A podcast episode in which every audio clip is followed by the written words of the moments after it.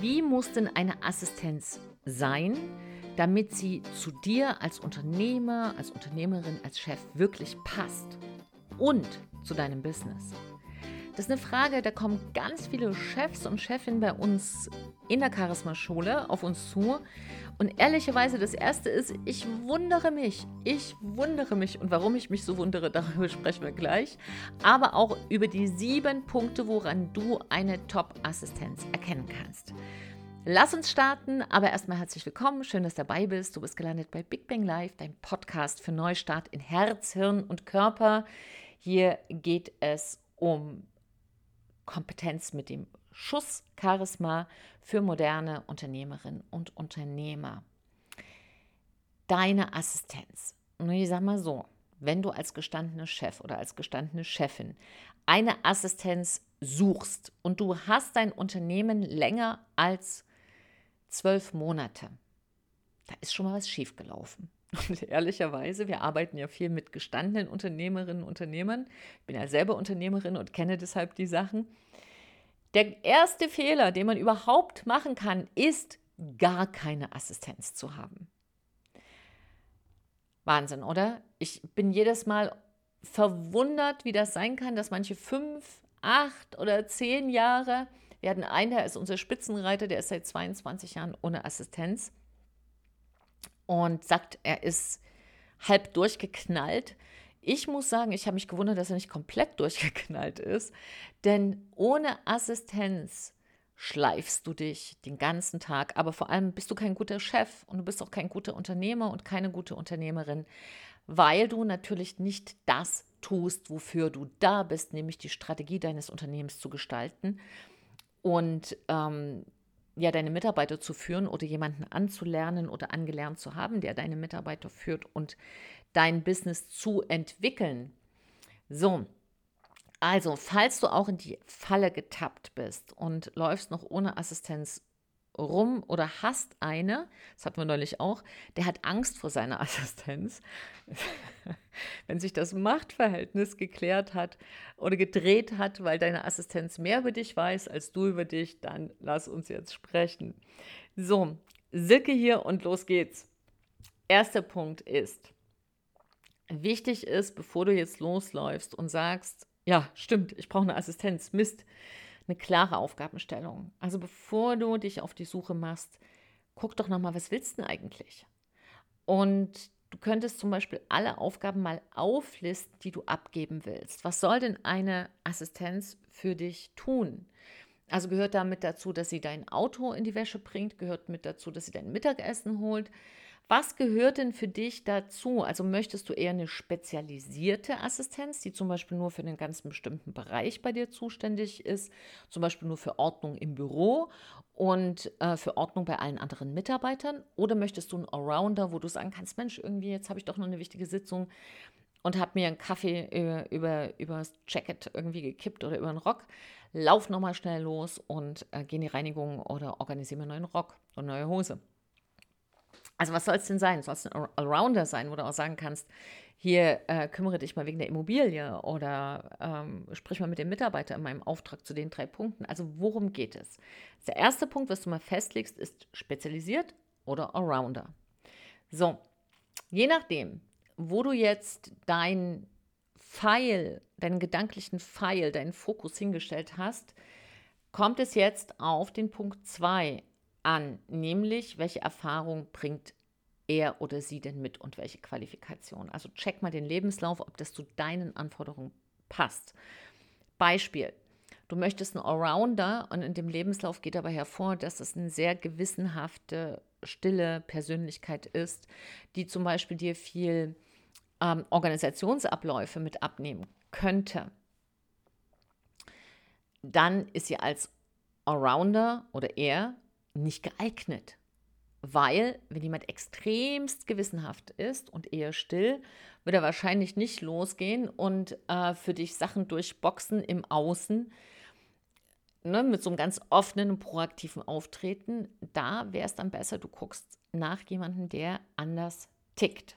Also das ist jetzt ganz wichtig. Gleiche die Erfahrung, Qualifikation ab mit dem, was die oder derjenige mitbringt Und an der Stelle natürlich auch, wenn du sagst, die passt hier top, er passt hier top, ja, da fehlt aber eine Sache, schade kann ich nicht nehmen, halte ich persönlich für die falsche Geschichte, dann schule diesen Menschen nach, wenn es menschlich sehr gut passt und auch von den Erfahrungen und Qualifikationen. Take it. Und was die menschlichen Sachen angeht, da spreche ich nochmal ganz am Ende drüber, da ist ein ganz, ganz wichtiger Punkt, den solltest du auf gar keinen Fall verpassen, weil das tatsächlich die Kreuzung sein kann zwischen einer Mega-Assistenz und einer, wo du denkst, oh mein Gott, hoffentlich kommt sie morgen nicht.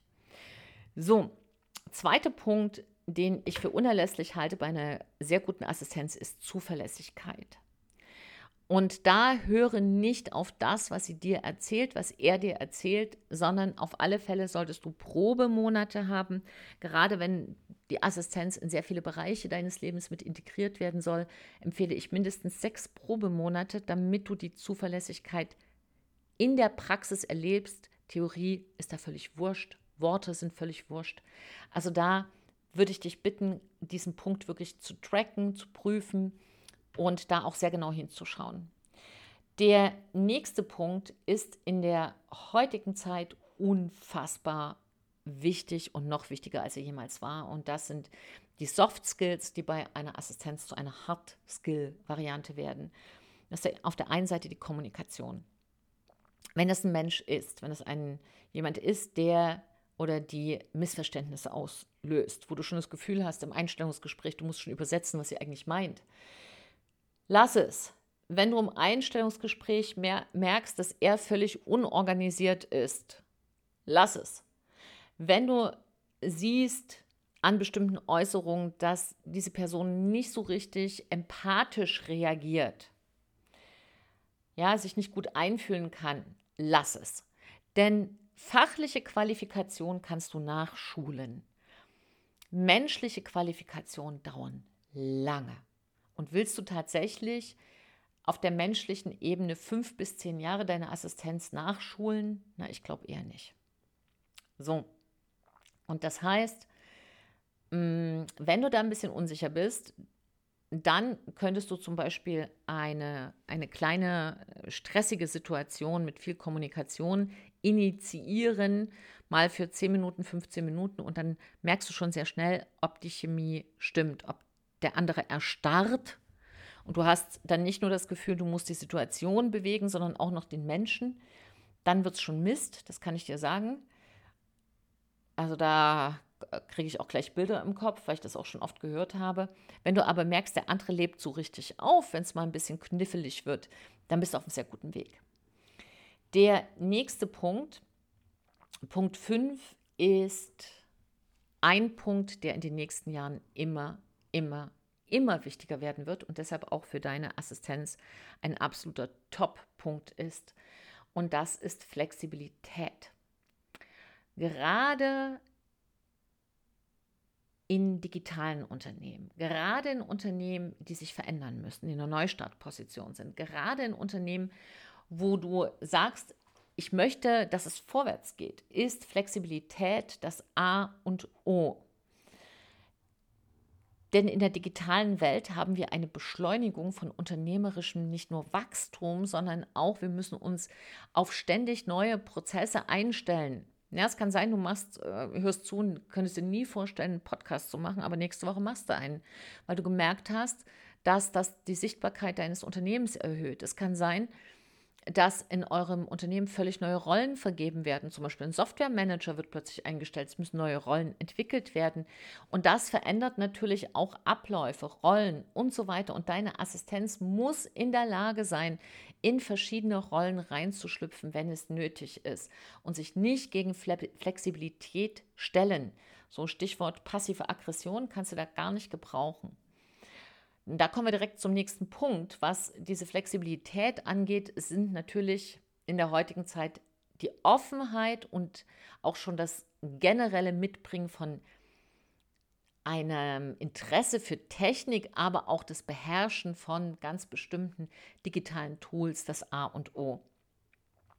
Was ich dir da auch gleich empfehle, ist da ein Schulungsprogramm zu machen. Also bei uns ist das so, wenn jemand kommt, dann, äh, wir kommunizieren ja sehr viel auch über Slack, über digitale Wege, über Google Drive äh, werden Dokumente ausgetauscht, also so ganz gängig, aber natürlich haben wir auch ein, ein CRM-System ähm, für äh, Bewerber, für Kunden und, und, und. Also es, es reicht nicht aus, mehr das MS Office-Paket ein bisschen Excel können, sondern da muss man auch was mitbringen. Aber, und das ist ein großes Aber, überbewerte das nicht, weil den Umgang mit bestimmten Medien, mit bestimmten digitalen Kommunikationsabläufen, mit dem Schulungsbereich, mit Nutzung von äh, Google Drive, Slack oder Zapier kann man in wenigen Tagen und Wochen erlernen.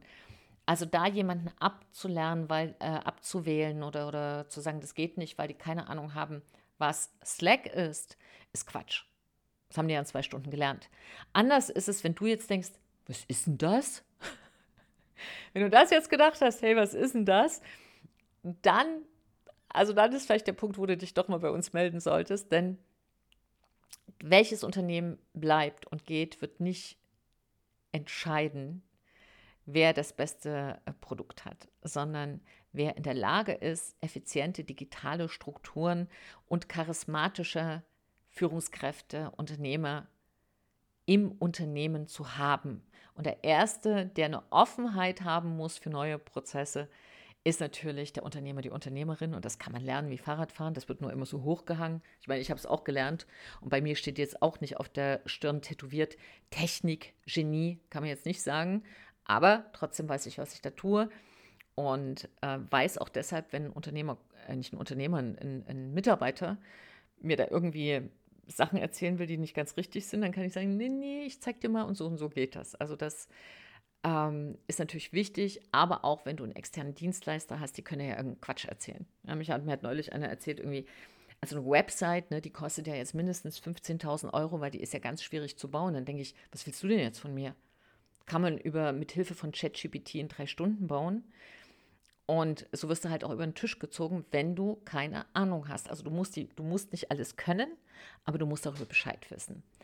Und das ist bei uns zum Beispiel eine Charisma-Schule fürs Business auch ein Teil, dass wir natürlich auch äh, Prozesse verbessern. Also es geht in erster Linie darum, dass der Unternehmer charismatisch wird, aber wir passen ja dann auch sein Business an auf den Unternehmer, auf seine Persönlichkeit, auf seinen Charismatyp. Also wenn du das noch nicht gehört hast, wir machen halt so eine Charismatyp-Analyse. Das ist im Grunde genommen wie so ein Buch über sich selbst. Da kann ich sehen, nach einem ganz klaren Test, den wir machen und einem patentierten System, das habe ich in den letzten 20 Jahren entwickelt, dann sieht man ganz einfach, okay, ähm, so muss diese Person arbeiten, so denkt sie, so löst sie Probleme. Dieses Arbeitsumfeld muss so und so geschaffen werden, damit dieser Unternehmer wirklich auch für sich in der Kraft bleibt. Hier sind blinde Flecke, so kann es gestaltet werden und das ist seine beste Art zu arbeiten und so modifizieren wir das dann. Um eine Sache kommt man sehr schwer rumdrum. Haben wir auch schon uns Berufe neu kreiert, wenn da jemand wirklich nicht will. Aber ich empfehle dir eine Offenheit gegenüber Technik, digitaler Technik. Das ist die heutige Zeit. Das geht auch nicht wieder weg wie ein Schnupfen. Das wird eher immer schneller. Und deshalb brauchst du eine Assistenz, die das auch mitbringt. Und damit sind wir schon jetzt bei Punkt 7.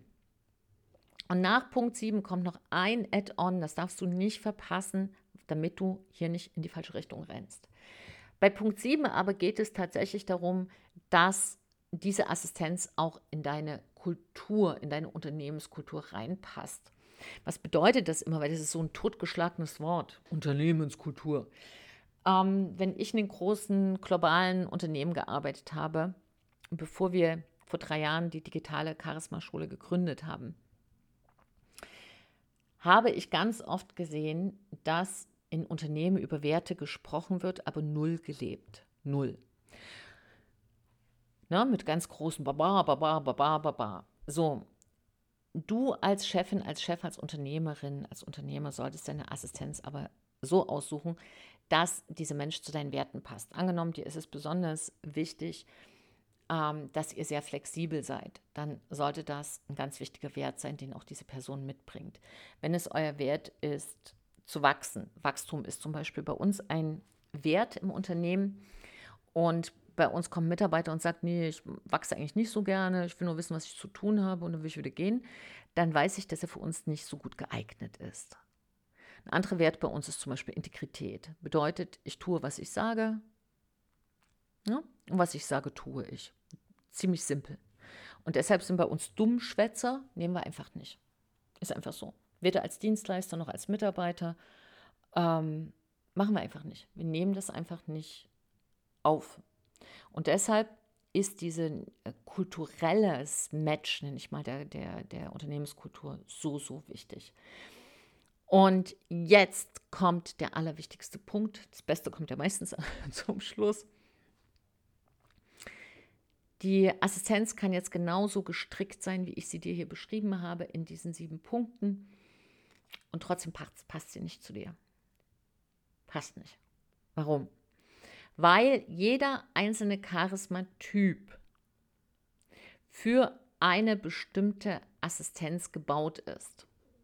Das heißt zum Beispiel jemand, der sehr ergebnisorientiert ist, kann sein, dass er jemanden, die sehr fröhlich ist und viel lacht, einfach nur nervig findet.